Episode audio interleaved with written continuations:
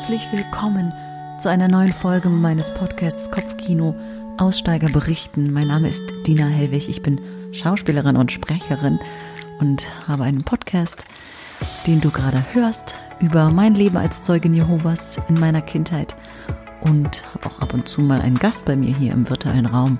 Und heute ist die Steffi da. Und ich bin so erfreut gewesen, als sie mich angeschrieben hat, weil ich wirklich lange, lange, lange darauf gewartet habe, dass ich jemanden ja mal als Gast da habe, der mit dem Thema Bluttransfusion konfrontiert war. Es ist ein wirklich sehr intensives, intimes Interview und ich bin sehr, sehr dankbar dafür und wünsche euch viel Spaß. Kann man eigentlich gar nicht sagen. Ich sag's trotzdem. Viel Spaß beim Zuhören.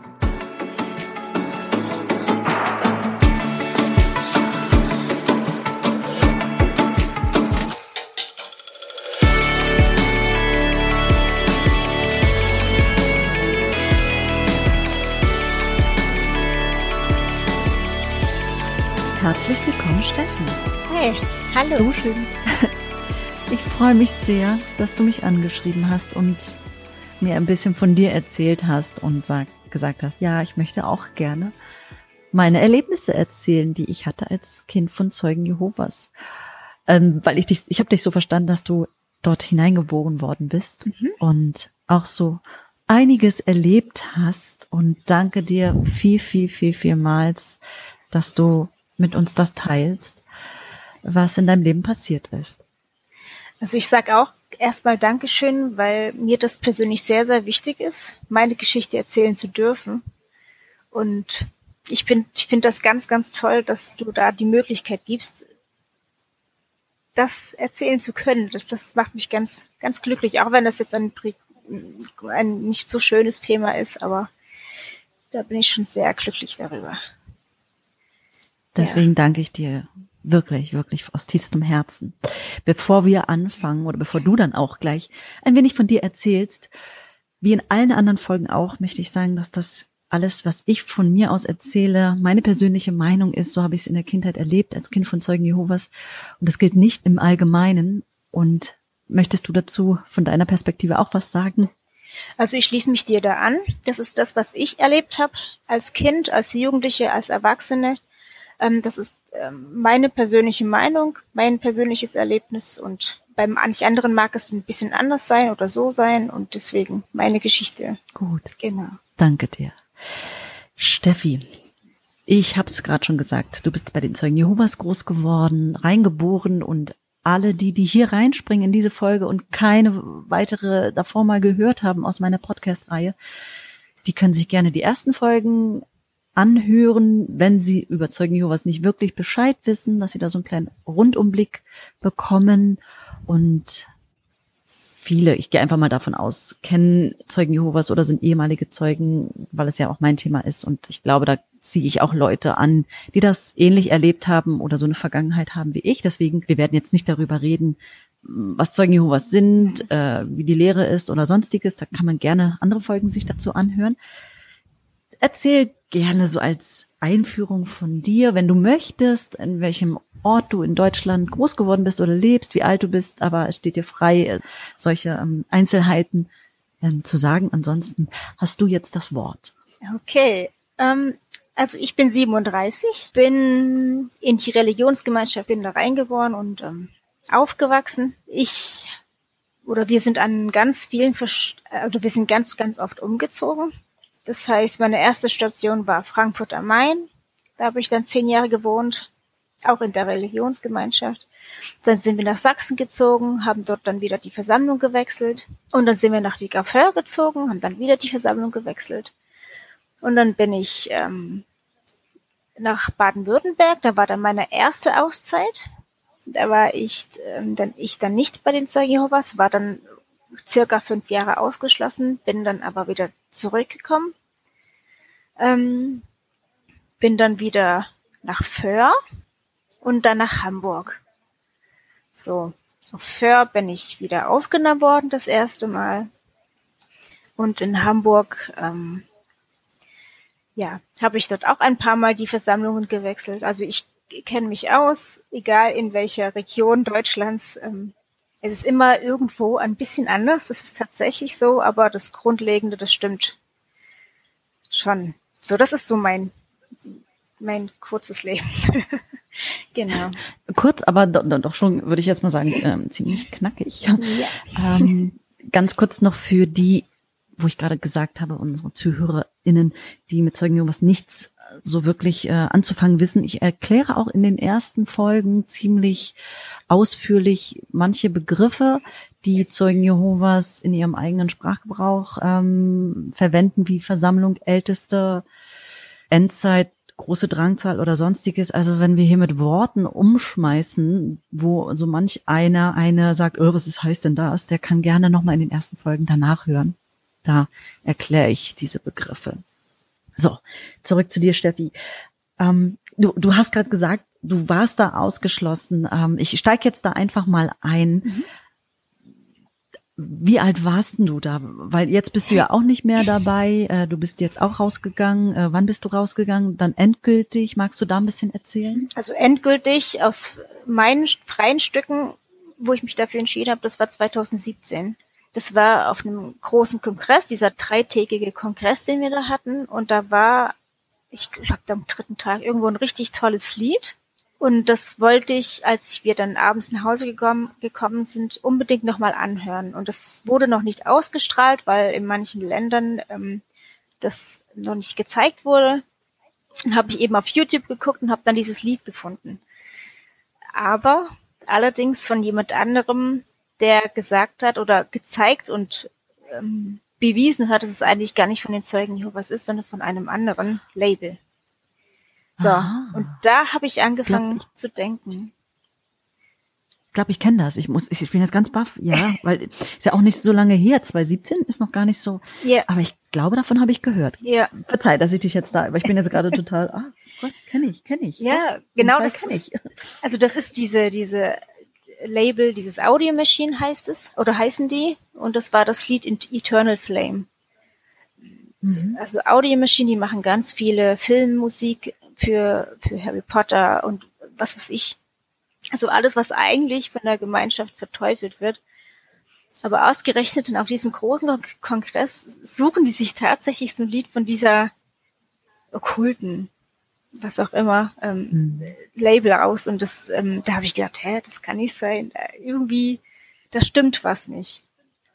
Und da war das erste Mal, wo ich so richtig gedacht habe, so, jetzt, jetzt forsche ich nach, jetzt mache ich das, es ist egal, was ich für ein Gefühl dabei habe, ich muss das wissen, ich muss forschen, ich muss gucken und habe das dann nicht nur in den internen Schriften gemacht, sondern auch außerhalb. Und frag mich mal, wie es mir dabei ging. Also richtig ähm, ich habe mich beobachtet gefühlt, mir ging es gar nicht gut, weil ich, ähm, klar, für mich war das normal, dass ich dann beobachtet werde, entweder von Jehova oder seinen Engeln oder auch von Satan, der sich dann die Hände reibt und seine Dämonen und seine Mitarbeiter und ähm, das war für mich schon ziemlich uh, ja. Wollen wir kurz erklären, warum, also ich hätte mich in der Situation genauso gefühlt. Ja weil man was Schlimmes tut, ne? Weil man ja. ähm, zweifelt, weil man ähm, auf einmal ja anfängt, was zu hinterfragen, oder? Ja, genau. So. Du musst ja eigentlich hundertprozentig hinter deinem Glauben stehen. Und wenn du Zweifel hast und bist ja schwach in deinem Glauben, dann solltest du eigentlich dich noch mehr damit beschäftigen, noch mehr studieren, noch mehr tun dafür, damit du diese Zweifel wieder beseitigst. Und ich habe das eben anderweitig getan. Ja. Genau. Wow. Was ist in dir passiert? Also es war nicht so, dass ich noch nie Zweifel hatte. Ich hatte schon immer leichte Zweifel, warum dies so oder so gemacht wird. Aber ich habe nie oder ich habe es mir selbst persönlich verboten, weiter darüber hinaus zu denken. Ne, wie bei den mhm. Zeugen Jehovas ist es so, man lernt nicht wirklich zu denken. Man darf seine eigenen Gedanken eigentlich nicht wirklich zulassen. Also so bin mhm. ich jedenfalls aufgewachsen. Und mhm. da habe ich wirklich gelernt zu denken und mir erlaubt zu denken. Und darf ich ja. fragen, weil du davor auch schon mal eine Zeit lang ausgeschlossen warst, hatte das auch mit Zweifeln zu tun? Nein. Okay. Nein. Aber in der Zeit, wie lange warst du da ausgeschlossen? Circa fünf Jahre. Hast du in der Zeit dich eher wegbewegt oder da die Möglichkeit auch gehabt, ähm, für dich äh, was Neues zu erfahren, was deine Zweifel natürlich dann im späteren Stadion unterstützt haben? Würdest du das sagen können? Ja, schon. Ich habe mich, ich sag jetzt mal, ausgetobt, mehr oder weniger. Also ich habe Dinge okay. gemacht, die ich sonst vorher nicht tun hätte dürfen. Hm. Tanzen gehen oder was trinken oder ja, genau. Wie alt warst du denn da? Ich war 18, genau. Ähm, also war dieses Lied äh, für dich der Auslöser oder diese Begegnung, diese Begebenheit, dass du da ähm, mit dem Lied da irgendwie gedacht hast, oh Gott, wieso, wieso klauen die da was von? Oder eigentlich, wie du sagst, ähm, Harry Potter Musik oder diese ähm, Komponisten, die Film äh, Musikkomponisten, die machen für solche Filme diese Musik. Und ich muss dazu auch sagen, dass ich das immer sehr so empfunden habe bei den Zeugen Jehovas. Die Musik in den Dramen oder sonstige, auch die die Lieder, die in den Versammlungen in, durch das Liederbuch vorgespielt worden sind und mitbesungen worden sind, die haben schon was Filmmusik-mäßiges. Ja. Und ich finde persönlich, dass Filmmusik mich ziemlich tief berührt. Also mich auch. Nicht, ziemlich. dir geht. Absolut. Ähm, also äh, du hast mich gefragt, ob das der Auslöser gewesen ist. Ja. Nein, eigentlich nicht. Also mein Auslöser war eigentlich, dass ich ähm, geheiratet habe und ich in dieser Ehe sehr, sehr, sehr unglücklich war. Ich einen ähm, Mann auch in der Glaubensgemeinschaft hatte und wir irgendwann zusammen ein Kind erwartet haben. Ähm, und der Ehemann einfach, ich möchte da nicht zu äh, böse klingen, aber wir hatten wirklich keine schöne Ehe. Äh, er war sehr mhm nicht so nett. Ähm, ich würde sagen, psychischer Missbrauch. Mhm. Das ist das, was mir widerfahren ist. Und ähm, da gab es eine Zeit, wo ich mich mal getrennt hatte für anderthalb Jahre von ihm, weil ähm, nicht nur mein Leben dann davon abhing, sondern weil einfach auch noch andere Dinge passiert sind. Und dann sind wir wieder zusammengekommen. Da, ja, frag. Darf ich fragen? Ähm, du hast wahrscheinlich sehr jung auch geheiratet. Es geht. Dann, wie du es gerade es geht. Also für Zeugen Jehovas schon echt spät. Ich war 24, ja. also ich war schon alt. Das ist für Zeugen ist es später, hast du recht. Ja. ja. Aber da ist ja also, um das für für die verständlich zu machen, die jetzt die Zeugen in der Hinsicht auch nicht so kennen. Ich habe es ja auch in anderen Folgen schon erwähnt. Ich habe in der Folge mit Debbie, da habe ich ja auch über Ehe gesprochen innerhalb der Zeugen Jehovas Gemeinschaft. Man heiratet relativ schnell, man kennt sich noch nicht so lange, weil irgendwie alle gucken, ja, ihr wollt doch jetzt auch Sex haben, dann müsst ihr ja endlich heiraten. So, mhm. so, so habe ich mich da immer gefühlt. Ja. Und Ehescheidung gibt es nicht, es ja. sei denn, ähm, Debbie hat es so wunderbar erklärt, da ich nie verheiratet war in der Richtung, also mit, mit, mit einem Zeugen Jehovas, kann ich da gar nicht so aus eigener Erfahrung mhm. schöpfen, aber so wie ich das halt mitbekommen habe. Ja. Ehescheidung gibt's nur, wenn Ehebruch genau. Hurerei. vorhanden war. Ehebruch, Hurerei. Und ich weiß gar nicht, ob das Frauen auch dürften sich dann nochmal verheiraten und der B hatte das, glaube ich, mal verneint. Also da müsste ich jetzt selber nochmal in die Folge reinhören. Also. Aber erzähl du ruhig. Doch, tatsächlich.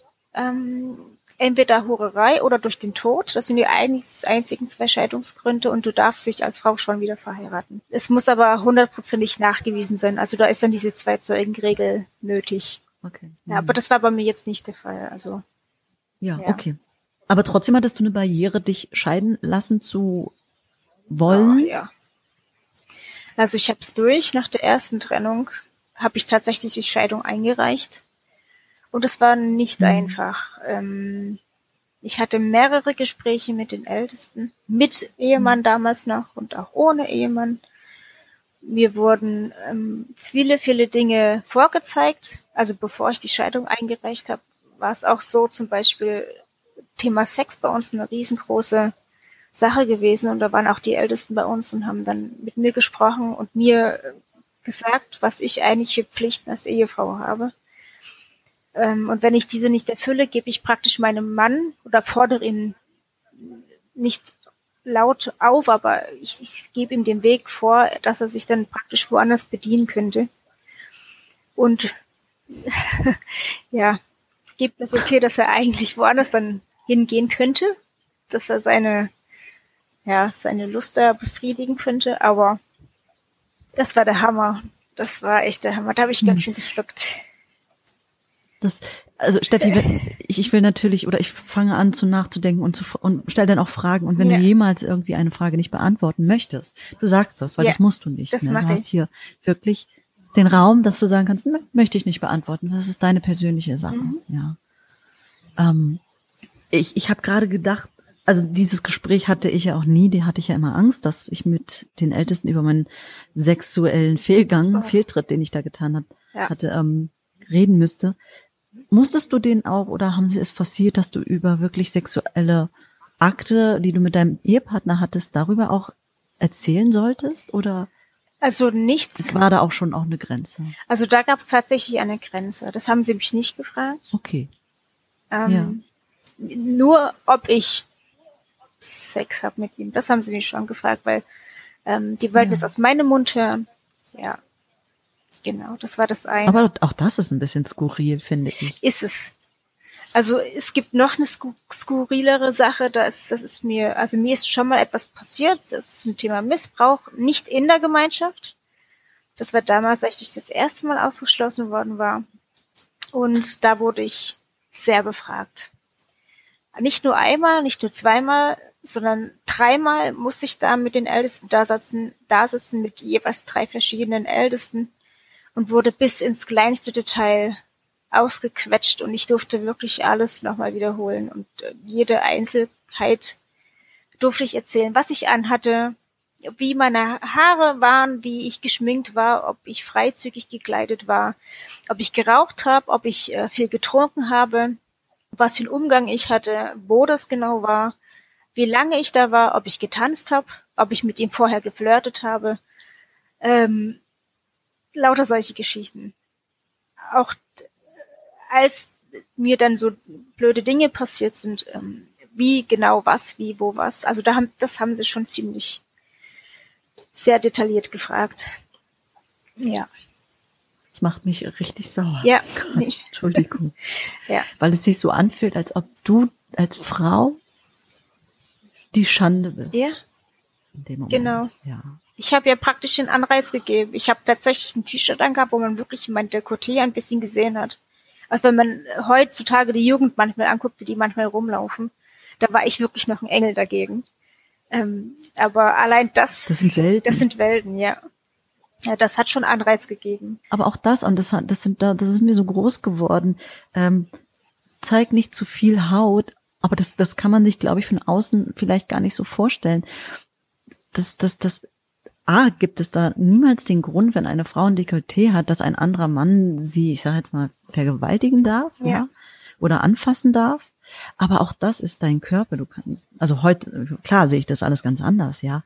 Aber in dem Moment fühlt man sich so schlecht, weil man weiß ja auch, Jehova sieht alles, wie du es vorhin gesagt hast. Die ja. Engel sehen alles. Und da erzählst du in diesem Moment diesen Männern auch alles, ja, ja. weil du eigentlich wirklich unter Druck stehst. Ja. Das ist mentale Nötigung. Folter, Absolut. Folter ist jetzt, nee, ist ein bisschen krass, aber ähm, es ist so ein Druck, der auf einen lastet dann. Also ich würde schon sagen, das ist Folter, eine psychische Folter. Also für mich war es das tatsächlich. Ich ja. habe das mehrmals durchlebt. Ähm, immer wieder und immer wieder und dann noch einmal zum dritten Mal und ähm, ich war hinterher äh, fix und fertig und kaputt und, und äh, das Leben war nicht mehr so, wie es vorher war und die haben halt richtig, richtig schön da in die Wunde gebohrt. Doch, für, also für mich war es Folter. Wurde das aufgeschrieben? Ich ja. weiß ja, dass es bei manchen aufgeschrieben worden ist. Ja. In deinem Fall auch? Du ja. hast gerade ja gesagt. Mhm. Ähm, saßen Saßt du immer allein mit einer Person dann in deinem Raum oder waren da mehrere Männer, mehrere Ältesten? Also waren immer drei Stück dabei. Drei Älteste ja. und ich. Ver verzeih, wenn ich so, so, so vehement auf diese oder das so detailliert gerne hören würde. Ähm, aber so eine Sachen passieren intern und sie passieren nicht in jeder Versammlung gleich, das weiß ich auch, aber trotzdem passieren diese Dinge und das mhm. ist nicht richtig. Das ist nicht richtig. Vor allen Dingen, es wird aufgeschrieben und es landet irgendwo in einer Kartei und diese Kartei über dich, die existiert noch, es sei denn, glaube ich, du gehst da wirklich vor, sage ich jetzt mal, mit ja. einem Anwalt. Und das Schlimme ist auch, dass diese Kartei wirklich dann Versammlung, von Versammlung zu Versammlung geschickt wird. Das heißt, wenn du umziehst, hm. Auch wenn du dich fernhältst, wird die Akte trotzdem dorthin geschickt, damit die Ältesten dort, also wo die Versammlung für dich zuständig ist, genau Bescheid wissen über dich. Mhm. Also das ist dann kein Geheimnis. Du weißt, die wissen genau, was du gemacht hast, was du getan hast. Und wenn es nur Rauchen ist oder zu viel getrunken oder was mhm. weiß ich, das wird alles notiert und alles aufgeschrieben und ja. Das ist nicht richtig. Das muss ich hier echt nochmal festhalten. Auch klar, Datenschutz ist ein Mega-Thema in den letzten Jahren. Ich weiß gar nicht, wann das so vehement angefangen hat in unserer Politik und Gesellschaft, dass wir da so einen Wert drauf gelegt haben, aber mhm. auch schon davor. Hier geht's ja nicht darum, dass die Ältesten Ärzte sind und sie irgendwelche wichtigen gesundheitlichen Daten hin und her schieben.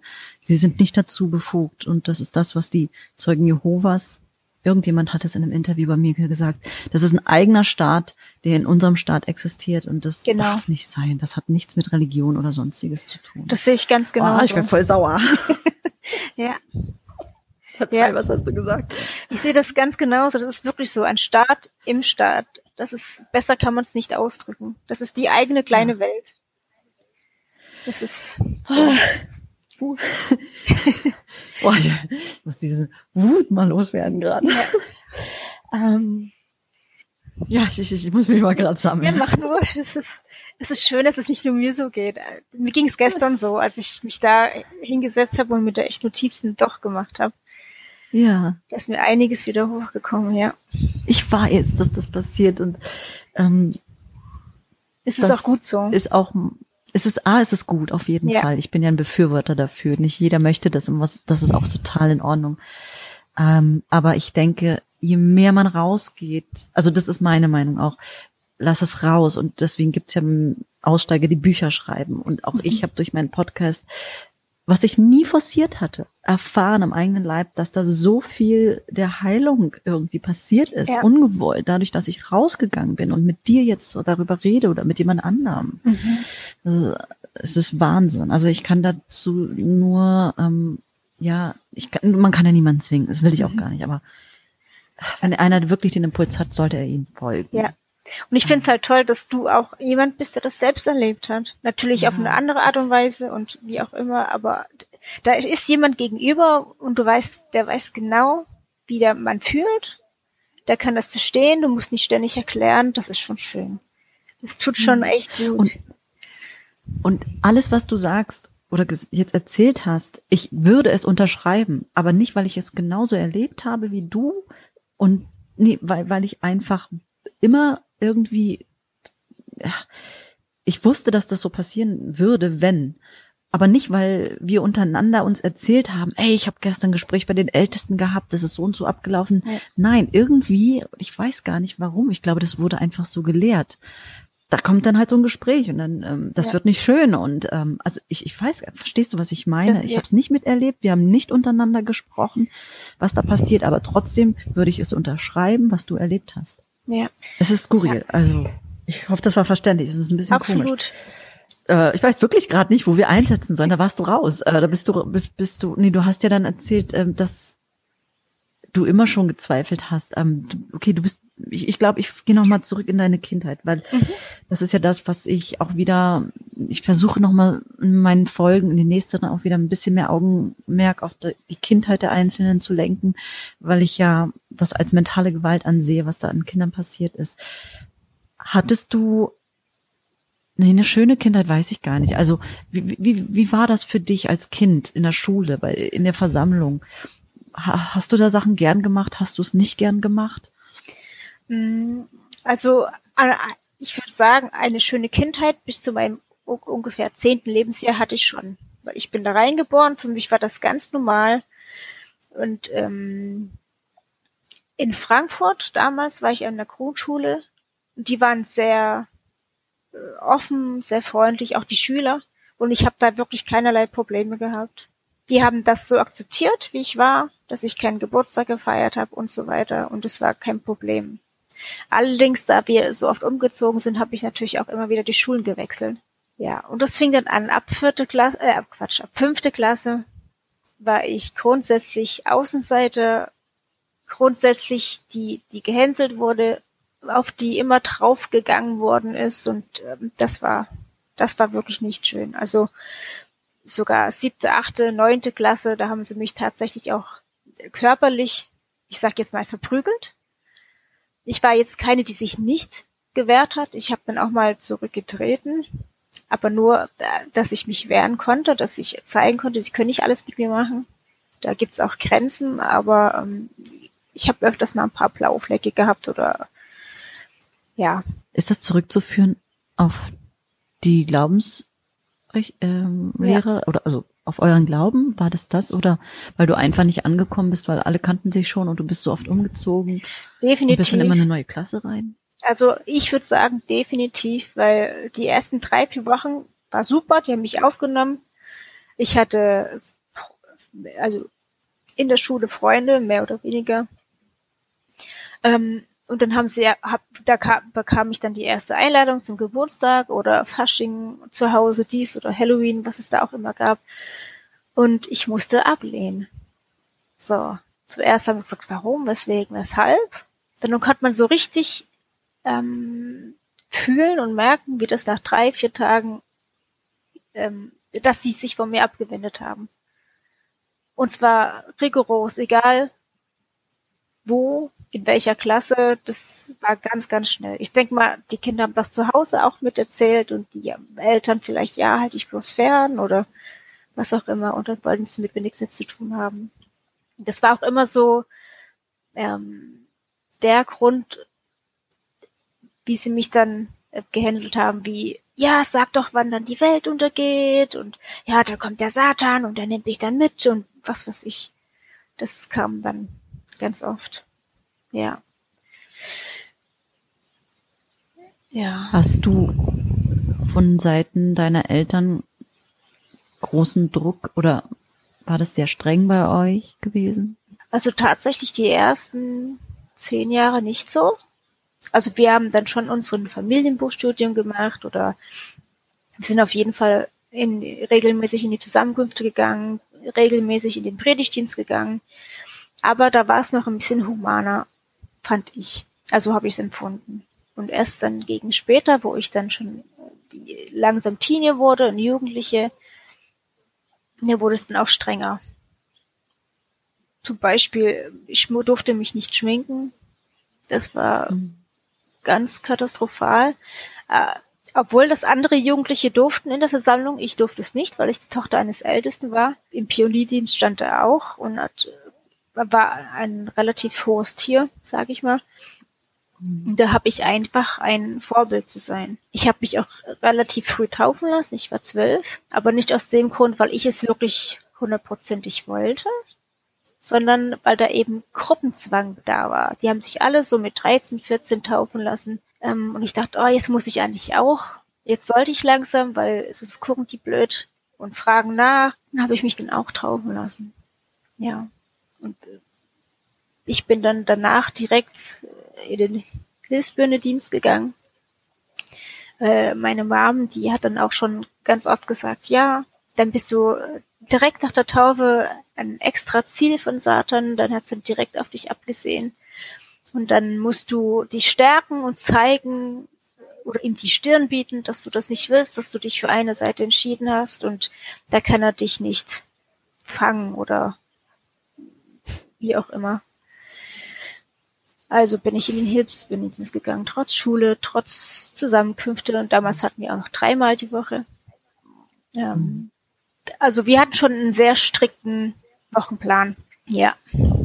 Also ich habe da gerade so gedacht, auch bei deinem Vater, der ja, also ich kenne mehr Frauen, die dann irgendwie Hilfspionierdienst gemacht haben oder Pionierdienst, aber weniger Männer, klar, auch Männer auch, ja. Aber wenn man sich einfach mal vorstellt, dass bei den Zeugen Jehovas die Familienaufteilung Aufteilung oder die Aufteilung der einzelnen ähm, Familienmitglieder so ausgelegt ist, dass der Vater oder der Mann arbeiten geht, das Geld mhm. beschafft und die Frau ähm, von Haus zu Haus rennt und den Haushalt macht. Also so mittelalterliches Familienbild. Äh, und dann ein Vater da ist, der arbeiten geht. Ich gehe jetzt mal davon aus, dass dein Vater das gemacht hat. Ältester ist und dann noch in den Pionierdienst geht Wann hat er geschlafen? Mein Papa war damals nicht sehr arbeitsfreudig. Also in Frankfurt hat er sehr für seine Familie gesorgt, finanziell war immer alles okay. Und als wir dann nach Sachsen gezogen sind, da fing es dann so langsam an, dass wir eigentlich immer zu wenig Geld hatten. Ich, ich kann es nicht genau sagen, woran es gelegen hat oder was da genau passiert ist. ist. Ehrlich gesagt möchte ich das auch gar nicht so wissen. Jedenfalls war es ganz oft so, dass wir da wirklich ähm, ums wir Kinder uns ums Brot gestritten haben, weil einfach nicht genug Essen da war. Oder wir in den schrecklichsten Wohnungen, Häusern gewohnt haben, wo es wirklich katastrophal war für ein Kind aufzuwachsen. Ähm, deswegen hatte mein Papa Zeit. Er konnte in den Predigtdienst gehen, Stunden, Stunden, Stunden um Stunden. Und äh, ja. Gut. Da, das ist eine Sache, das geht uns auch nichts an. Ja. Ähm, das tut auch nicht zur Sache, aber es gibt, ich denke schon, dass es, also es ist bekannt, es ist jetzt auch nicht bei jedem so, dass ähm, sehr viel Zeit halt für diesen Haus-zu-Haus-Dienst dann auch gern gegeben wird.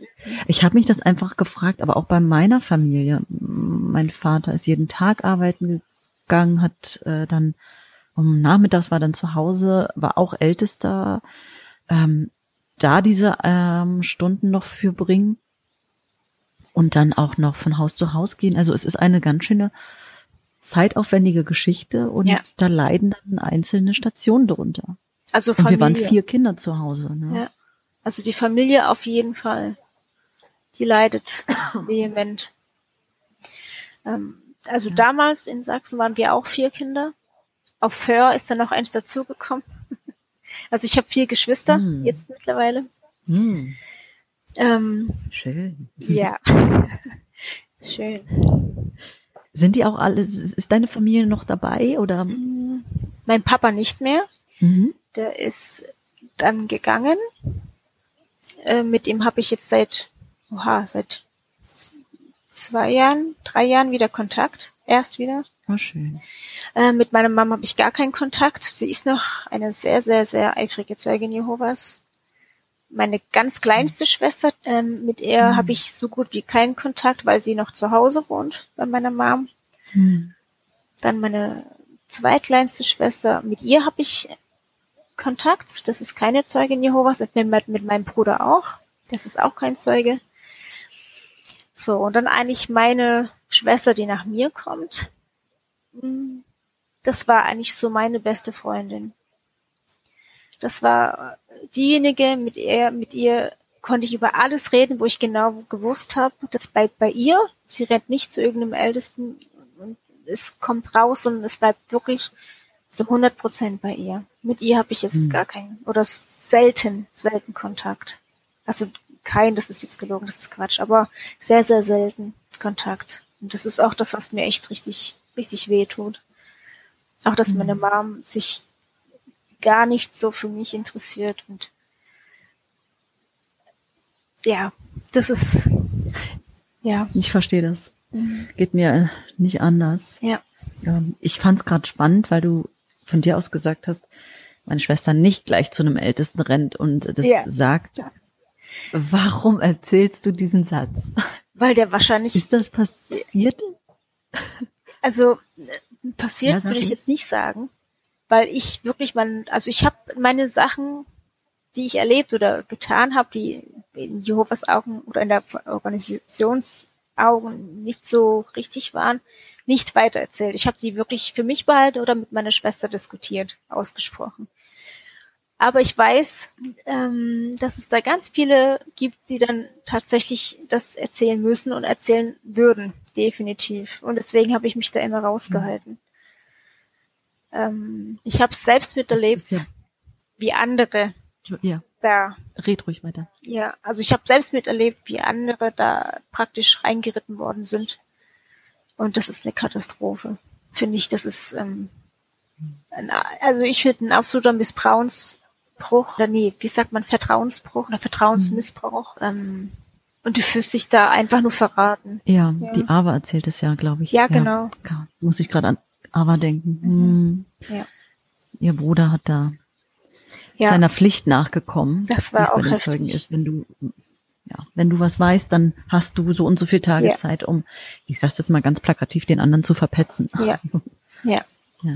Steffi, du hattest, ähm, du hattest, als du mich angeschrieben hast, mir ein bisschen von dir erzählt und du hast in deinem Werdegang als Zeugin Jehovas etwas erlebt, was wirklich eins, ich, ich würde es jetzt mal so, so sagen, eins der schlimmsten Dinge sind Vorgehensweisen der Zeugen Jehovas, die sie bringen können.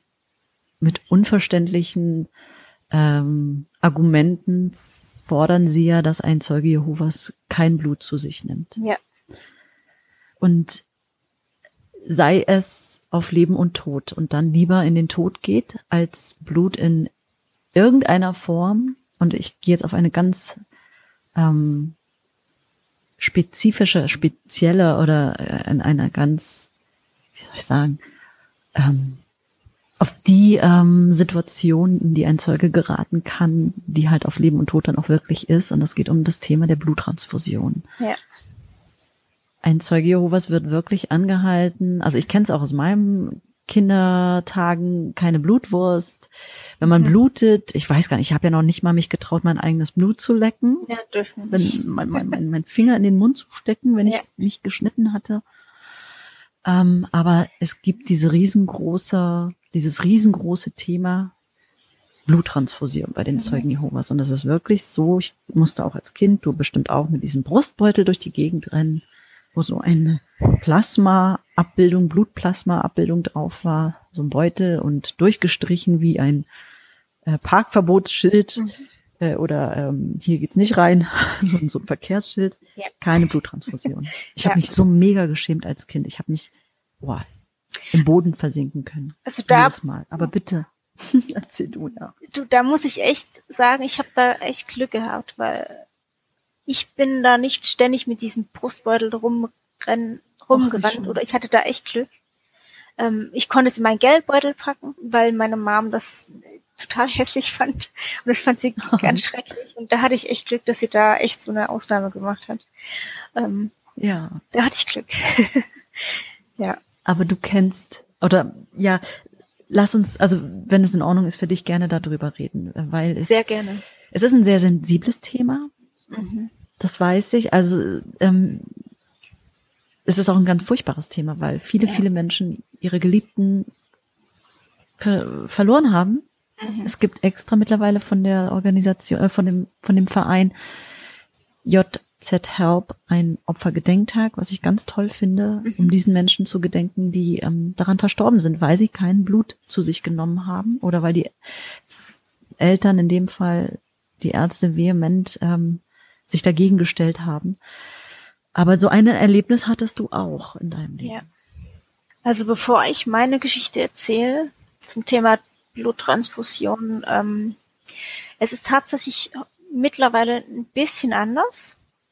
Ähm, früher war es wirklich so, dass die Zeugen Jehovas gar kein Blut nehmen durften, egal wie, egal was, wie auch immer. Und jetzt mittlerweile Oha, wie war das nochmal? Also ich weiß definitiv, dass es da Bestandteile aus dem Blut gibt, die man rausfiltern kann, die man nehmen darf. Nur, ich weiß nicht, ob das jetzt wichtig ist, aber ich glaube, das sollte auch mal gesagt werden, vielleicht. Du, ich kenne mich da also gar, genau. gar nicht mit aus und habe da jetzt äh, gar nicht auch nachgeforscht mhm. unbedingt, wie es jetzt momentan ist. Es ist ja auch noch ein bisschen schwer an die Leute, ähm, also ich kann ja nicht zu irgendjemandem hingehen und sagen, hey, wie ist denn das jetzt bei euch? Hier, Mama, erzähl mal, weil mit meiner Mutter ja. habe ich keinen Kontakt. Ähm, vielleicht gucke ich da nochmal nach und mhm. werde dann in der nächsten Folge ähm, irgendwas drüber vielleicht nochmal korrigieren oder ja, erzählen genau. oder noch ein paar Worte dazu sagen. Wollen genau. wir das so machen? So machen wir ja. Ich erzähle es einfach mal los. Ähm, Gerne. Ja, wie genau? Wie, wie, was, was, was war bei dir? Ich bin schwanger geworden. Nicht unbedingt geplant. Ich war unwahrscheinlich glücklich, weil ich davor eine äh, Fehlgeburt hatte. Und ich war unwahrscheinlich glücklich, dass ich wieder schwanger war und ähm, habe mich riesig darauf gefreut. Ab dem Ende vierten, fünften Monats habe ich nur Wehen bekommen die ganze Schwangerschaft über und habe eigentlich nur gelegen. Ich durfte nicht aufstehen, höchstens mal zur Toilette und wieder zurück. Es gab auch Zeit, da war ich über zwei Monate am Stück in der Schwangerschaft im Krankenhaus, durfte noch nicht mal mehr duschen gehen, noch nicht mal auf Toilette gehen. Also das war schon echt übel. Und eines Tages kam dann endlich die Geburt. ähm, und äh, ich habe dann einen Notkaiserschnitt bekommen. Ähm, und dann ist es normalerweise so, dass die Gebärmutter sich nach der Geburt zusammenzieht. Das hat sie bei mir auch erst getan. Dann ist sie aber wieder auseinandergegangen. Hat sich nicht mehr zusammengezogen. Und ich hatte einen immensen Blutverlust. Also ich habe gesehen, wie das drumherum Blut war, wie das Blut getropft ist. Ich habe der, der ganze Boden war voller Blut und ähm, man hat auch auf diesen äh, Bildern oder Videos, die ich damals oder die mein, Mann, meine Mama damals gemacht haben, vor lauter Freude gesehen, wie innerhalb von Minuten mein Körper, mein Gesicht ganz gelb wurde und ganz blass und ich immer schlechter aussah. Und dann auf einmal zack, zack, zack, musste ich in den Not-OP. Oh, das war heftig. Ähm, ich war nicht mehr, also ich habe alles gehört, alles verstanden, aber ich war nicht mehr so, ähm, also ich konnte mich nicht mehr so artikulieren, nicht mehr so sprechen. Das ging alles sehr langsam. Ähm, ich habe, bevor ich die Geburt hatte, habe ich noch eine Patientenverfügung ausgefüllt. Das im Notfall. Steffi, darf ich dich ja? kurz bevor du das, den Satz zu Ende bringst, wie alt warst denn du da oder in welchem Stadium deines Lebens waren das? Ich, war, ich, das ich war 27. Okay, das war so spät. Okay. Hm. Ja. Gut, du hast diese Patientenverfügung, also da warst du auch bei den Zeugen Jehovas, das wollte genau. ich einfach. Ja, ja, da war ich okay. bei den Zeugen Jehovas. Gut, mhm. danke. Genau, ich ähm, habe diese Patientenverfügung ausgefüllt, bin vorher extra nochmal mit meiner Mom das alles durchgegangen, habe mir genau Gedanken darüber gemacht, was ich möchte, was ich nicht möchte und habe aber leider einen falschen, ähm, was Falsches ausgefüllt. Eine, ein Kreuzchen falsch gesetzt. Kannst du kurz sagen, was diese Patientenverfügung beinhaltet? Also eine Patientenverfügung beinhaltet, dass wenn dir etwas passiert, wo du nicht mehr in der Lage bist, selbst über deinen Körper zu entscheiden, dass das eine andere Person darf. In meinem Fall war das mein Mann an erster Stelle und als zweite Stelle meine Mama. Genau. Und ich war dann nicht mehr in der Lage, selbst über mich zu entscheiden. Dann kam dann diese Patientenverfügung zum Vorschein und mein Mann hat dann über mich entscheiden können und meine Mama natürlich auch. Und die haben, ich weiß leider nicht mehr, wie dieser Älteste heißt, der dafür zuständig ist. Der gibt es einen bestimmten Namen, der für solche medizinischen Sachen zuständig ist. Der, den weiß ich leider nicht mehr. Aber den haben die angerufen. Der kam natürlich hm, gleich ins Krankenhaus. Fällt mir jetzt auch gerade nicht ein. Ja, ah, das ja. fällt mir irgendwann fällt mir wieder ein. Naja, die, die, die Zeugen haben ja schon für solche Fälle eine eigene Abteilung, ne? Genau. Eine eigene Abteilung oh. und einen eigenen Mann, der dafür zuständig ist. Ähm, also wie so ein Berufszweig. Ja, genau. So. Genau. Ja. Ich genau. weiß, was du meinst. Ich krieg's jetzt auch nicht auf die Reihe. Genau. Der kam, der kam dann. dann, genau, der kam dann und hat sich eigentlich um alles gekümmert. Der hat geguckt, dass das, was in der Patientenverfügung stand, dass es auch so eingetreten ist und ich habe tatsächlich kein Blut genommen. Ich weiß noch, wie ich in dem äh, Kreissaal war und die mich kurz vor der Not-OP gesagt haben, wollen Sie wirklich keine oder wir sind verpflichtet, dem nachzukommen und wie auch immer und ähm, wir werden das behelligen oder be, be, wie sagt man, wir werden darauf achten, dass sie auch kein Blut bekommen. Ja. Also ich habe das gehört, ich konnte aber nicht mehr sprechen, ich konnte nichts mehr dazu sagen, ich war eigentlich schon weg und dachte nur, Leute, es ist mir völlig egal, gebt mir dieses Gib mir irgendwas, ich will nur überleben, ich will nicht, dass mein Sohn in dieser Gemeinschaft aufwachst, aufwächst. Das waren so meine letzten Gedanken. Das wow. ist so, ja. Und dann gab es dann auch noch eine ähm, Oberschwester, die war nicht zu freundlich zu mir. Die hat gesagt, wissen Sie, Ihr Sohn soll eigentlich mit einer Mutter aufwach, aufwachsen und Sie sind wirklich so egoistisch und ziehen die Religionsgemeinschaft vor und ähm, wissen Sie, Ihr Sohn dann ohne Sie auf. So, und ich dachte nur, oh, wenn du wüsstest, ich würde so gerne, ich kann aber nicht, ich darf's nicht, ich kann nicht, ich kann mich ja noch nicht mal, keine Ahnung, ich dachte auch, bitte spritzt mir irgendwas heimlich, nur dass ich da aus diesem Elend da wieder rauskomme. Aber ich konnte es nicht sagen, ich war nicht mehr in der Lage dazu. Ja. Dann war die Not-OP, die haben alles möglich versucht. Das Einzige, was dann wirklich geklappt hat, ist, ähm, dass sie mir dann die Gebärmutter entfernt haben. Weil sie einfach, damit haben sie mir im Grunde genommen das Leben gerettet. Ähm, ich lag dann erstmal auf Intensivstation. Ich habe eigentlich fast nichts mehr gehört. Ich konnte nicht sprechen. Ich konnte sehr schwer atmen, weil meine Lunge auch äh, nicht mehr so richtig dazu in der Lage war.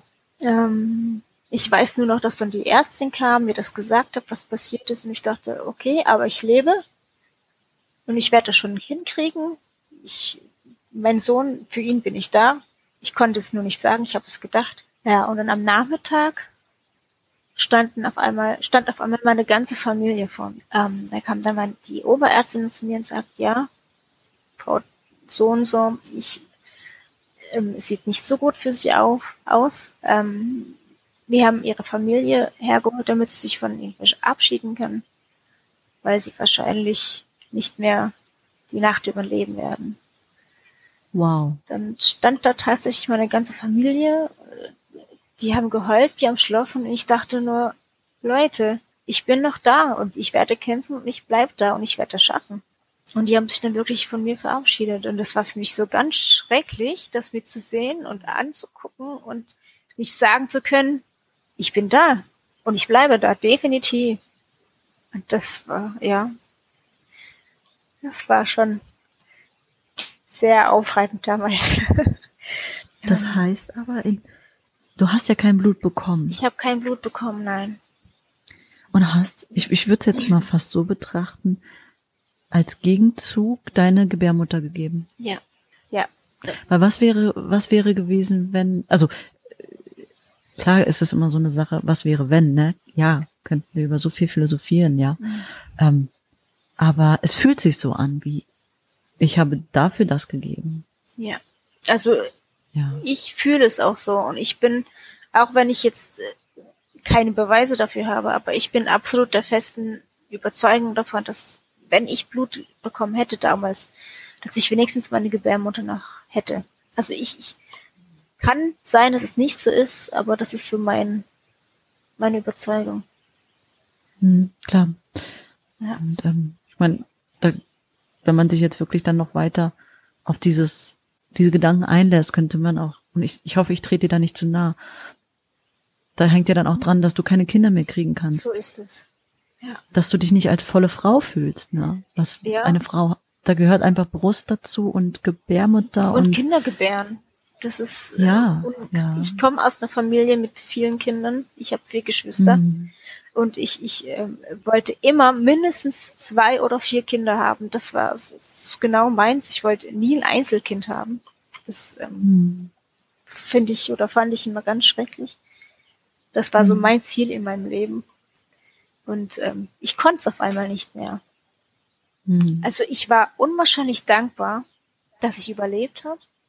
Ja. Ich habe wirklich gelernt, mein, mein Leben wieder zu lieben weil es wirklich an einem seidenen mhm. Faden hing. Also laut Ärzte hatte ich eine Überlebenschance von vier Prozent. Und mhm. äh, mein Hämoglobinwert, dieser HB-Wert, der war wirklich bei 2,3. Das ist eigentlich schon fast tot.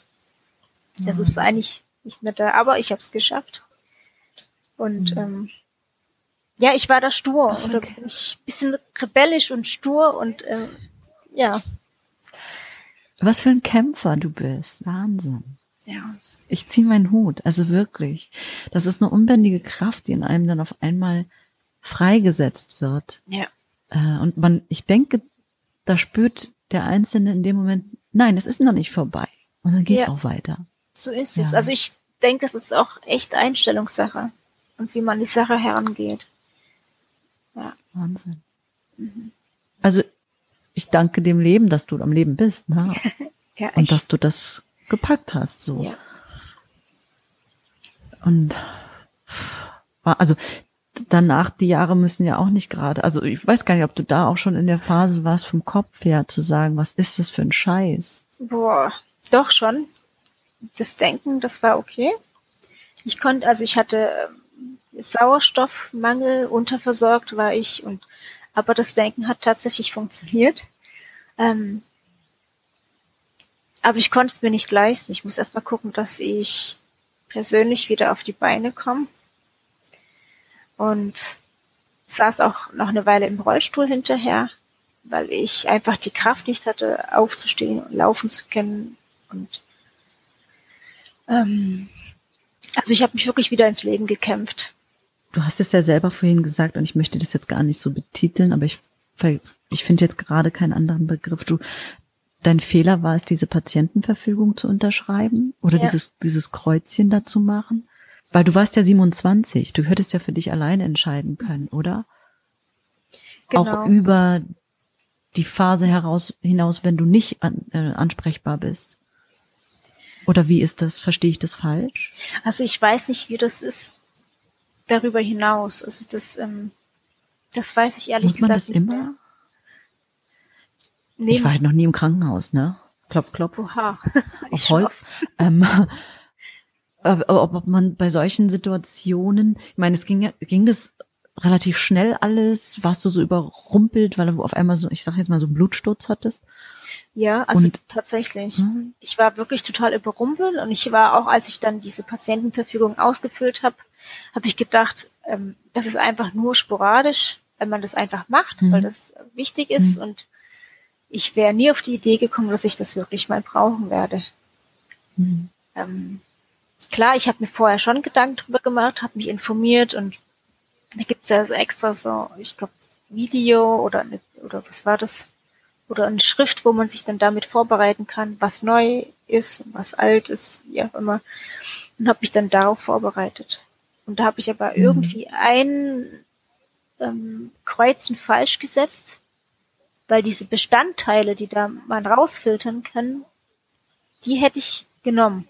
Und da habe ich aber falsch das Kreuzchen gesetzt und da ah, mussten okay. die sich ums Verrecken dran halten. Das ist das Schlimme mhm. daran. Ja. Mhm.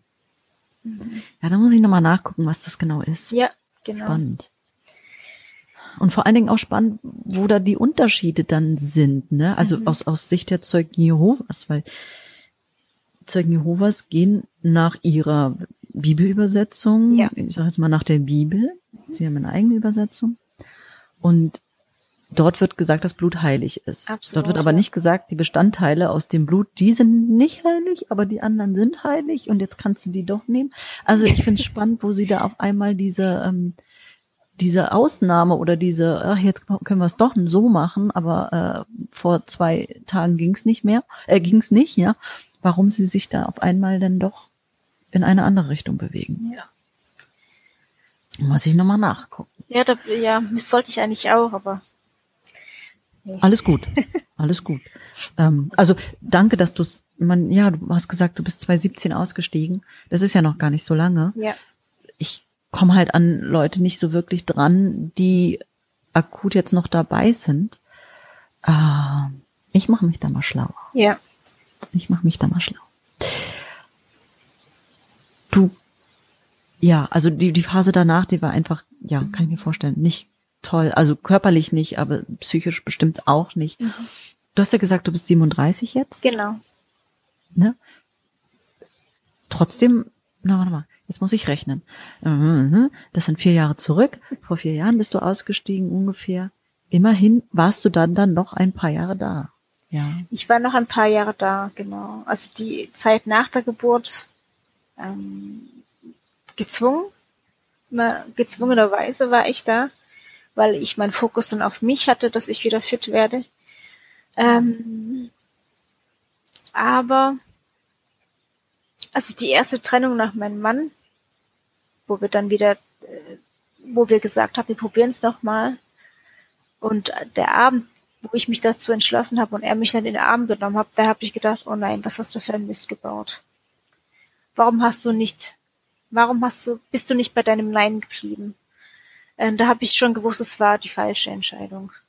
Aber ich habe gedacht, ich bin hier gefangen, ich kann mich nicht anders entscheiden. Es ist so ähm, weil in der Gemeinschaft wurde schon ziemlich Also ich wurde auf der einen Seite schon unterstützt, aber ich hatte halt einen, einen Fleck auf meiner Reihenweste, sagen wir mal so. Ja, und da habe ich gemerkt, wie kann ein Gott, der eigentlich Liebe sein soll, also die Liebe in Person, es zulassen, dass man mit einem Mann, als, also als Frau mit einem Mann verheiratet bleiben muss, der einem,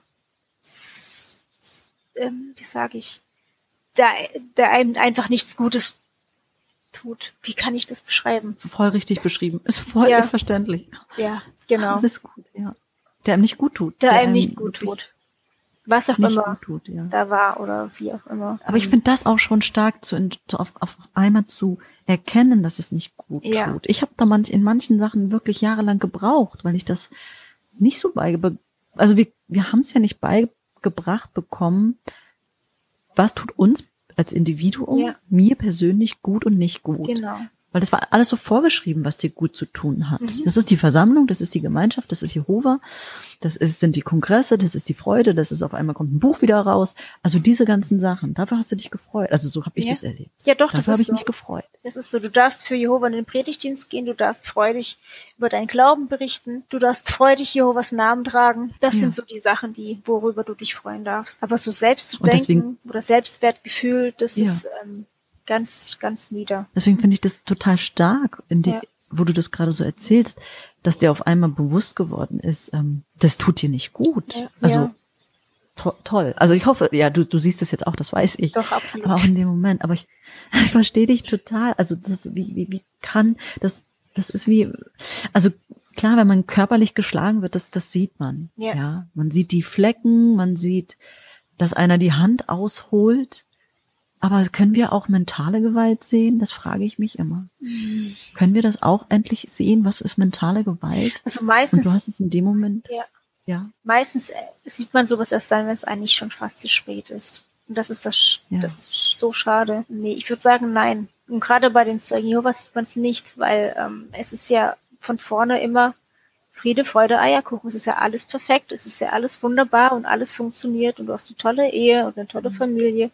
Aber intern sieht's immer anders aus. Von vorne mhm. immer perfekt und von innen sehr bröckelig. Ja, ja das sieht man nicht. Ähm, ich, ich weiß gar nicht, ob du, ob du da, ob du da noch was erzählen möchtest. Weil klar, da war schon, da war der Bruch drin und du bist ja dann auch rausgegangen und ähm, also da noch nicht direkt. Du hast neuen. Hm? Da noch nicht direkt. Ich war tatsächlich noch ein paar Jahre mit ihm zusammen. Ja, oh, Mann, ja, das, okay. Das war für mich praktisch wie ein Schicksal, das habe ich mein Schicksal angenommen, so ist es jetzt. Und dann ja, ja. auch mit dieser ich wurde auch öffentlich gerügt deswegen und und oder auch still gerügt wurde ich auch schon. Ähm, also ich kenne alles was man kennen muss. Ähm, kannst du aus rückblickend aus deiner Perspektive von jetzt äh, äh sagen dass deinem Mann gegenüber also, dass da auch was stattgefunden hat in Richtung, jetzt nicht unbedingt, dass er gerügt worden ist, aber dass jetzt, ich, ich, ich, wir stehen ja jetzt, oder wir standen ja nicht neben dir, oder ich stand nicht neben dir und habe das alles mit, mitbekommen. Also, ich will nicht sagen, dass er das Opfer ist, ich will aber auch nicht sagen, dass du das Opfer bist. Ich will einfach gucken, wie handeln Zeugen Jehovas. Und die Frau hatte einfach nicht wirklich viel, viel Wert. Es ist tatsächlich. Auch wenn sie sich so. das immer schön reden. Ja. Ja. Ähm, also hat dein Mann auch Zurechtweisungen bekommen oder wurde da auch mal was gesagt oder hat man gearbeitet, dass er sich auch verändert? Ich will jetzt gar nicht viel über deinen Mann reden. Ähm, der hat hier gar nicht diesen, also der möchte, soll jetzt hier gar nicht diesen Fokus oder diesen Raum kriegen. Aber du verstehst, ne, was ich meine. Haben die ja. Zeugen Jehovas, die Ältesten dort auch in seine Richtung was getan, unternommen? Ähm, eigentlich fast gar nicht. Das einzige Mal, wo sie ihn daran erinnert haben, dass er als Ehemann auch Pflichten hat, mir gegenüber oder unserer kleinen Familie gegenüber, war da, wo wir mhm. über, ähm, wo sie mir meine Pflichten als Ehefrau gezeigt haben. Aber praktisch wirklich, so wie ich schon gesagt habe, als kleine Erinnerung. Sonst nicht. Obwohl ich mir wirklich mehrmals Hilfe gesucht habe. Ich bin mehrmals zu den Ältesten gegangen, habe gefragt, bitte, ich brauche Hilfe. Ich schaffe das nicht alleine. Und mhm. es wurde nie etwas gemacht. Mhm. Und das war, das ist wirklich dann zu jemandem zu gehen und sich dann zu offenbaren. Äh, das ist schon ein mhm. Riesenschritt. Das war für mich unwahrscheinlich schwierig, diesen Schritt zu gehen und dann zu sehen, dass da nichts passiert. Das ist ja. Die sind ja auch nicht ausgebildet. Also die sind ja weder therapeutisch ja. Noch Seelensorger technisch, sage ich jetzt mal, Ja. irgendwie in irgendeiner Form geschult, gebildet, ausgebildet Ja. oder sonstiges. Ja. In diesen Gesprächen war er da auch dabei, wenn ihr die ältesten Gespräche oder du dieses Gespräch hattet und wenn es um euch ging, wart ihr da zu zweit oder wart ihr da, warst du da allein mit denen? Also wenn es um unsere Ehe ging, da war er schon dabei. Okay. Ja, klar. Mhm. Ja. Und du hast ja gerade, ähm, bevor wir jetzt nochmal da ein bisschen tiefer reingegangen sind, erzählt, dass du dann in der Versammlung äh, gerügt worden bist. Ja. Ich interessant, skurril, ich weiß gar nicht, was ich sagen soll. Ähm, Ja. Ich habe dich da unterbrochen. Ähm, ich bin öffentlich gerügt worden, ja. Genau. Und zwar, als ich das erste Mal mich von meinem Mann getrennt hatte damals, hatte ich, ähm, also jeder im Leben hat mal seine er erste große Liebe. Und die habe ich dann zu dem Zeitpunkt wiedergefunden. Und wir haben uns getroffen und wie das so ist, hat man so die ersten Schmetterlinge im Bau und ich habe mich ähm, kurz verliebt in diesen Mann. Ähm, Kein Zeuge? Oder? äh, er ist darin tatsächlich aufgewachsen, ähm, Okay. deswegen kannte ich ihn, aber er ist nie Mhm. getauft worden. Okay. Ähm, und das hat mein Mann mitgekriegt, weil ich war ja noch wir waren zwar nicht zusammen, wir hatten keine Beziehung mehr zueinander, wir hatten sind auch getrennt, ge also haben getrennt gelebt, ähm, aber er hat das mitbekommen. Er, er hat in meinem Handy rumgefummelt und hat diese WhatsApps gesehen oder SMS waren das damals noch und ähm, da stand, stand drin, ich habe dich lieb oder äh, was auch immer.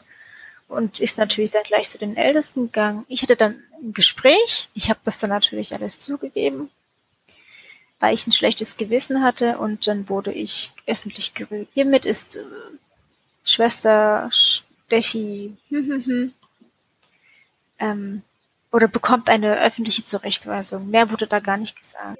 Genau, ich hatte da eine stille Zurechtweisung bekommen und durfte mich dann nicht mehr melden und keine ähm, äh, Demonstration auf der Bühne mitmachen und ich war durfte in der theokratischen Predigtenschule nicht mehr mitmachen. Aber Abgestraft. Okay. Abgestraft. genau. Aber die öffentliche Zurechtweisung hatte ich trotzdem. Aber das war früher. Ich weiß gar nicht mehr warum. Was habe ich denn gemacht? Ich weiß es gar nicht mehr. Anscheinend habe ich Mist gebaut. Also ja, ist immer die Frage, was ist Mistbau, ne? Also Ja. auch jetzt hast du, klar, weil du da ähm, Schmetterlinge im Bauch hattest, du hast ja nicht jetzt äh, Sex, ich sag's jetzt mal, Sex gehabt mit jemandem, ja. Ähm, sondern du hast Gefühle gehabt für jemand anderen, der hat dich wieder mal ein bisschen zum Leben gebracht, was so schön ist einfach auch, weil man sich da wieder spürt. Das heißt ja noch lange nicht, dass man einen Partner hintergeht. Das ist ja einfach nur, so sehe ich es heute, äh, wie so ein Wachrütteln.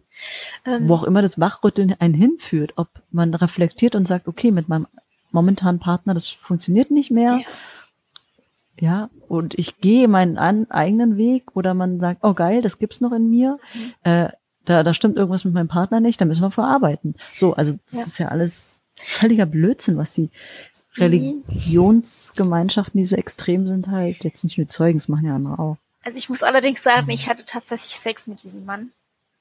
Na sowas.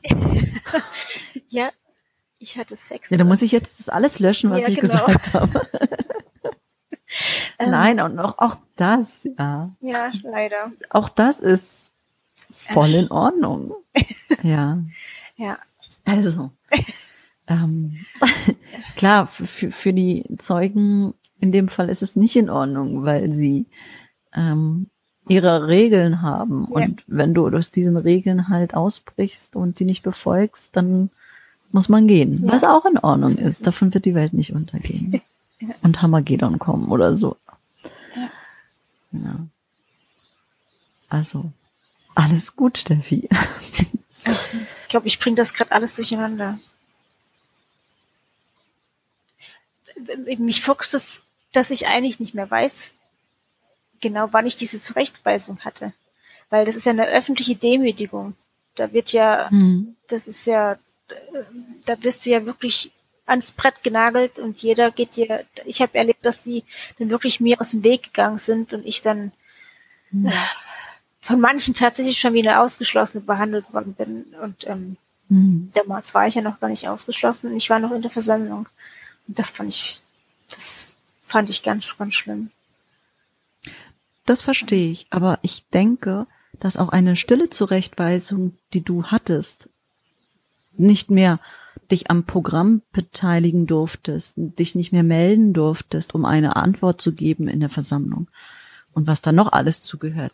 Auch das ja bestimmt registriert worden ist von den Glaubensbrüdern und Schwestern innerhalb der Versammlung. Das weiß ich nicht. Und auch das, das klar, das, das, das kann man nicht wissen, weil man jetzt nicht in den Köpfen der Einzelnen ist. Ähm, ich weiß es aber von mir aus meiner Kindheit, als ich dann aber von mir aus mich zurückgezogen habe und mich nicht mehr so beteiligt habe durch Frage-Antwort, ähm, dass ich angesprochen worden bin. Ja, also stimmt. ich weiß, dass andere das registrieren und ich weiß auch, ich glaube bei Debbie oder in einem anderen, in einer anderen Folge sprechen wir auch kurz über diese Begebenheiten und ich denke schon, dass das registriert wird. Ob es jetzt in deinem Fall so war, können wir nicht sagen. Und es stimmt, dass man innerlich von den Glaubensbrüdern und Schwestern herabgesetzt wird. Ja. Und das ist auch schon, was du gerade gesagt hast, eine Demütigung. Ja, das stimmt. Das stimmt. Also da, ich gebe dir hundertprozentig recht. In dem Falle, wenn du jetzt eine öffentliche Zurechtweisung, da rutschst du in der Rangliste runter. Du rutschst runter. Ja, also ich, ich kenne es selber aus meinem meinen Erfahrungen, wie ich über die anderen geglaubt habe und gedacht habe. Und das ist ja das, warum wir so Angst haben, dass wir eine Zurechtweisung bekommen, dass wir ausgeschlossen werden, weil wir wissen, dass wir einen Status verlieren. Ja. Innerhalb so der Versammlung. Und das ist Mobbing. Das ist äh, Mobbing hoch 10. Absolut. Und das Mobbing hat mittlerweile eine ganz eigene ähm, Art, staatlich oder bestraft zu werden. Ja. Jetzt fallen mir gerade die richtigen Worte nicht dafür ein, aber ähm, ist in unserer Gesellschaft ganz anders mittlerweile anerkannt. Ja. Ja. Steffi, ähm, ich würde gerne noch ein, ein, zwei Fragen ähm, kurz nochmal mit deiner Kindheit. Ja. Wenn ich da nochmal fragen darf. Und ich du musst es nicht beantworten, das, das stelle ich auch jedem frei, wenn ich diese Frage stelle. Gab es in deiner Kindheit oder in deinem Umfeld, innerhalb der Versammlung auch körperliche Gewalt, Ausübung? Ähm, tatsächlich ja. Wirklich in meinen ganz jungen Jahren. Also es ist wirklich dieses typische Thema, wenn man nicht still sitzt oder wenn man zu laut ist oder hin und her buselt während der Zusammenkunft, dann gibt's dieses berühmte zweite Zimmer, wo, ja, und da sind wir dann immer hingegangen und dann gab's ein paar auf den Hintern. Ähm, das, ähm, meine Mom war nicht so ein Befürworter davon. Sie hat auch mhm. irgendwann mal gesagt, das machen wir nicht mehr, weil ähm, mhm. eigentlich hasst Gott Gewalt. Warum, mhm. wenn es anders geht, warum muss ich mein Kind schlagen? Hat sich dann so ein bisschen mhm. dagegen gestellt. Aber ähm, es gab schon öfter Situationen, wo wir ordentlich mal eine gedonnert bekommen haben. Also ich kann mich an die letzte Situation erinnern, da war ich, ich, ich müsste 13 gewesen sein. Ähm, und mein Papa hat mir immer so oft auf den Hintern geschlagen, wie mhm. alt ich war. Also ich habe nur die, die, die Schläge mitgezählt und das, das war auch auf den, auf den nackigen Hintern. Es wurde ja auch so erwartet. Ähm, und das werde ich nie wieder vergessen. Ich habe nur dann die Hose hochgezogen, mich rumgedreht und habe nur mhm. gesagt, und bist jetzt zufrieden? Mhm. Ja. Das ist so. Das war auch, in, das war auch in den, sorry, wenn ich das jetzt so kalt mit einem Gedanken komme, daherkomme, in den 80er Jahren, du bist ja auch ein 80er Jahre Kind. Ja.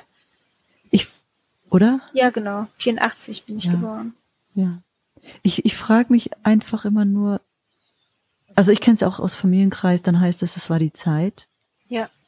ähm, ich weiß, dass durch Astrid Lindgren viel getan worden ist. Ich weiß nicht, ob das schon in den 80er Jahren war, da müsste ich nochmal nachgucken. Das Schlagen von Kindern also verboten werden sollte. Also die, die hat sich ja, ähm, die hat sich ja da ziemlich eingesetzt und seit 2000 ist es auch in Deutschland verboten, Kinder in der Öffentlichkeit zu schlagen.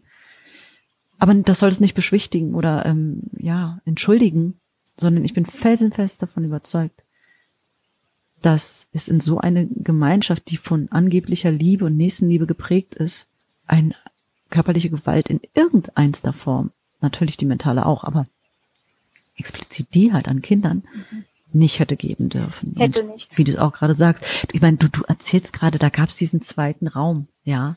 Das ja. ist ja schon, das hört sich ja schon so an, wie der ist dafür gemacht. Ich weiß, welchen Raum du meinst. Ja. Das ist dieser Nebenraum, wo dann auch kleine Vorträge genau. donnerstags abends abgehalten worden sind, parallel. Genau. Ähm, aber das gab's bei uns auch. Da sind die Eltern hin mit ihren Kindern. Ne? Genau, dieser zweite Raum, das ist auch wenn die Versammlung zu groß war, da wurde die geteilt und dann ähm, durften dann ein Teil der Verkündiger dann dort in diesen Raum gehen und dann wurde dann die Predigtdienstschule dann dort abgehalten, einmal im großen Saal und einmal im kleinen Saal und ähm, dort gab es halt immer für die Kinder den Hintern. also ja. ich muss tatsächlich sagen, heutzutage ist es nicht mehr so. Da gibt es, mhm. also das, was ich ähm, erlebt habe, ist ähm, viel, viel äh, liebevoller geworden. Die Kinder mhm. werden nicht mehr so geschlagen oder das, was ich erlebt habe, eigentlich fast gar nicht mehr. Jedenfalls war es in meiner Versammlung damals so, wo mein Sohn geboren worden ist. Ähm, da gab es den zweiten Raum einfach, dass die Kinder dort auch mal ein bisschen lauter sein durften. Wir hatten, was das angeht, schon eine tolle Versammlung, muss ich echt sagen, mhm. weil die haben die Kinder geliebt. Da hat keiner blöd geguckt, wenn das Kind mal geschrien hat oder man ist dann mal rausgegangen oder wenn das Kind zwischendurch mhm. mal was getrunken hat. Das war okay. Aber ich weiß, meine Zeit, äh, wo ich so jung war, da war das nicht so. Wir mussten wirklich still sitzen. Wir durften einen Block haben zum Malen. Aber da gab es weder einen Schlüsselbund, der laut geklappert hat, äh, noch gab es was zu mhm. trinken zwischendurch, ähm, noch gab es was zu essen, sondern wir haben wirklich die ganze Zeit dort still sitzen müssen. Mhm. Und auch wenn wir eingeschlafen sind, sind wir geweckt worden. Das war selten, wo wir mal dann schlafen durften. Also da war meine Mom auch sehr liebevoll, was das angeht. Wir durften auch manchmal mhm. schlafen. Wenn wir echt müde waren, hat uns dann nicht geweckt, aber mhm. sie wurde dann tatsächlich nicht so liebevoll angeguckt hinterher oder wurde auch schon mal drauf angesprochen. Ähm, ja, also was Kindererziehung ja. angeht, das ist schon oder war damals zu der damaligen Zeit schon sehr brutal. Ich finde es brutal. Das geht nicht. Das geht nicht. Ja, also verrückt, ähm, großes Defizit in Frauenbehandlung und Kinderbehandlung dort. Ja, absolut. Also klar, ich finde es auch gut, dass du sagst, jetzt ist es ein bisschen in der Hinsicht anders und es ist auch völlig in Ordnung, ähm, zu sehen, dass es da Veränderungen gibt oder zu erzählen, dass es früher so war und heute ist es nicht mehr so.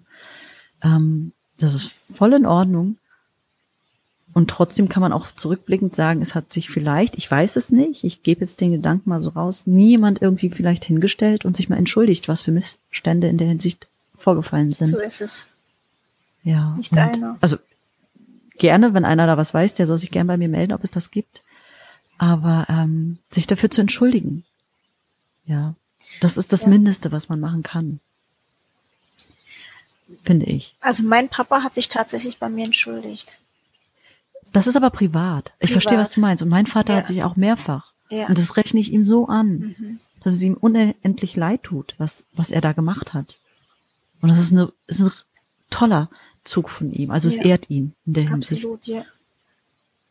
Aber als Älteste, die ja eine Versammlung leiten und die Herde leiten und gucken, dass alles in Ordnung ist, da hört sich auch mal wirklich jemand da oben hinstellen können und sagen können, ey Leute, das haben, das war scheiße, das, das haben wir falsch, also scheiße würden sie nicht sagen.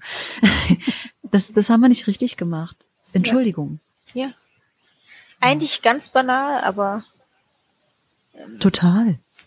Leider total. nicht möglich. Ja. ja. Steffi, hast du etwas erlebt, wo du sagen würdest, das war, das war voll schön eigentlich in, in dieser, in dieser Zeit. Gibt es da was, wo du sagst, das war echt gut, das vermisse ich sogar? Ähm, vermissen würde ich jetzt nicht sagen, aber es gab tatsächlich auch schöne Zeiten, muss ich sagen. Ähm, was ich sehr geschätzt habe, ist dieser unwahrscheinliche Zusammenhalt. Es wird, es wird gesagt, weltweit, aber ich weiß, dass es deutschlandweit definitiv so ist. Also wir sind damals zum Beispiel mal in den Urlaub gefahren, hatten keine Unterkunft. Wir sind da dort in die mhm. Versammlung gekommen, ganz fremde Personen und wir haben eine Übernachtungsmöglichkeit gehabt für über eine Woche. Mhm. Ähm, oder als wir finanziell sehr, sehr wenig hatten, wurde uns ständig Lebensmittel vor die Haustür gestellt oder mal ein Geldschein mhm. zugesteckt. Also da hat, haben die schon auf ihre, wie sagt man, Bruderschaft drauf geachtet, dass, mhm. es, dass es uns gut geht, ja. Und ähm, auch in meiner Jugend, das fand ich toll. Ähm, das habe ich richtig geliebt. Wir sind jeden Samstag in den Predigtdienst gegangen. Das wäre jetzt nicht so der tolle Teil. Aber nach dem Predigtdienst haben wir ganz oft was mit den Jugendlichen zusammen gemacht. Das hat mein Papa damals in, ins Leben gerufen.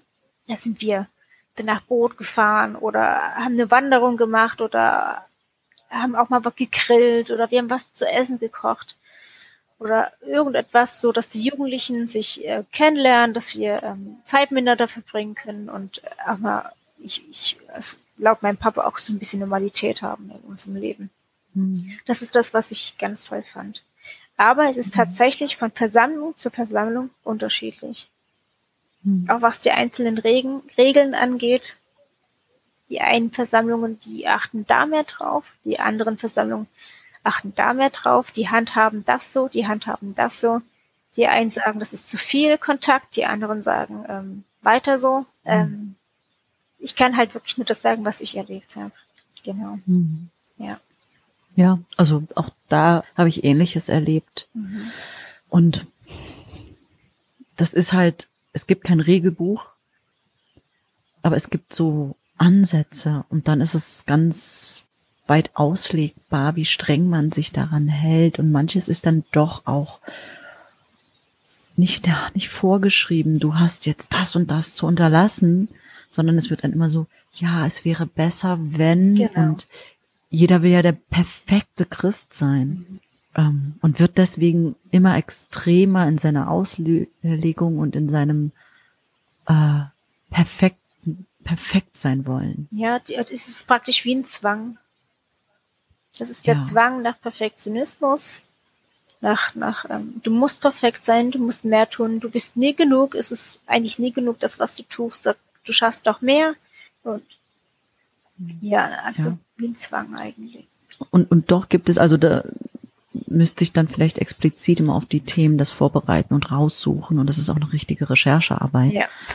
Was mir aber einfällt, ist jetzt zum Beispiel im Hinblick auf, wenn einer sich dagegen entscheidet und nicht mehr äh, dieser Gemeinschaft an, dass ich äh, dazugehören möchte.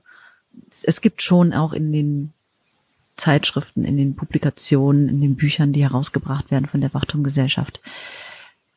Artikel, die besagen, dass man diese Menschen meiden soll, weil sie ja. schädlicher Umgang sind.